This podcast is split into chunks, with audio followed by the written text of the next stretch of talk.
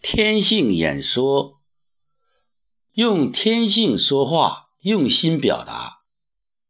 其实我一直在探索，如何让每个人能够自如地表达自己的思想，表情达意。教别人说话，似乎是一个很难的事情。应该讲，的确有难度。不过，我们看一下，一个孩子从不会说话到说话是怎么形成的？一个是他有表达的意愿，他有沟通的想法，他有模仿的天性。大人怎么讲话，他就怎么说。一开始是一个阿姨妈单字，从称谓开始，叫妈、爸、爷爷这些非常简单的音阶字，然后逐渐的就开始冒一句话，冒一段话。就开始发声讲话，没有非常刻意的去教，只是在人群之中自然而然的就学会。孩子小的时候，他可以讲，在自己的亲人圈子里，在自己的父母和。爷爷奶奶面前，他是非常安全的，所以说他的讲话也是非常流利的。为什么以后我们走向社会，我们词汇越来越多了，我们的思想越来越丰富了，我们的阅历也啊很多了，但是我们的讲话却觉得退步了。在人前，在人后，当然人前紧张，人后呢有时候是不紧张的。自己和自己的好友聊天的时候，和自己的伴侣聊天的时候，都不用打腹稿，有的时候讲了很长时间，几个小时。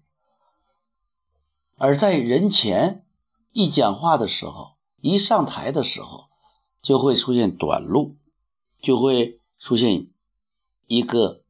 叫忘片儿，为什么会这样呢？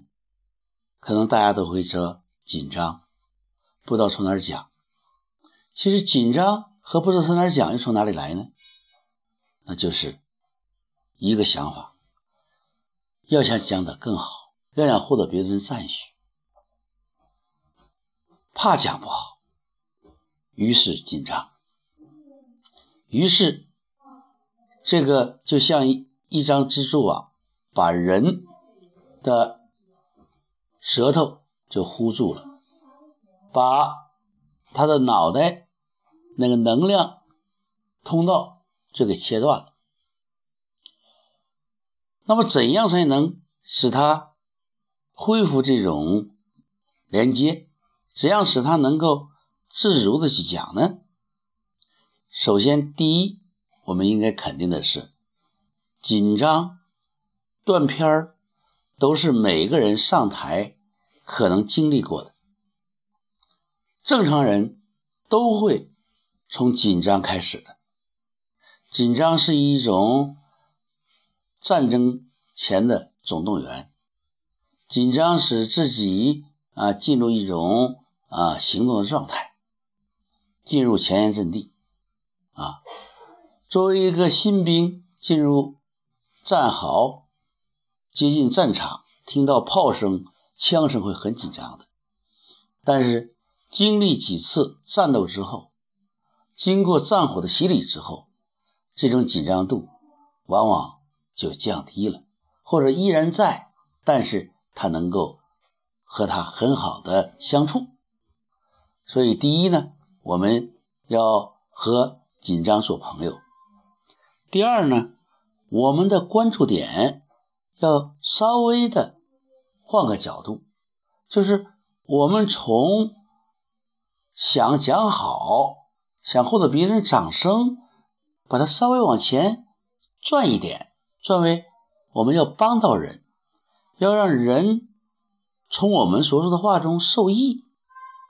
受益就不一定要你讲的好，只要讲的有用，讲的帮人就 OK 了。这是一个角度的转变。第三个就是要降低自己的期望值，不要追求完美，或者尽量的追求好一些，把完美重新定义。完美并不是百分之一百二的正确、精彩，完美就是完成了就是美。完了就是美，说完了就美了。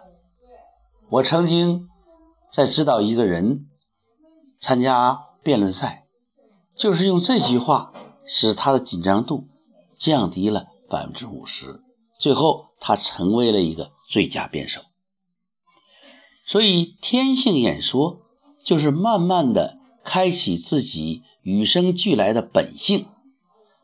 用自己自然而然的东西和大家进行交流，而不是总是想把自己当做一个导师，当做一个可以给别人点拨迷津的圣人，把自己当做一个平常的人，和人进行交流，说一些人话，说的人们能听得清、听得懂、听得进的话，这样的演说就是天性演说，朋友们。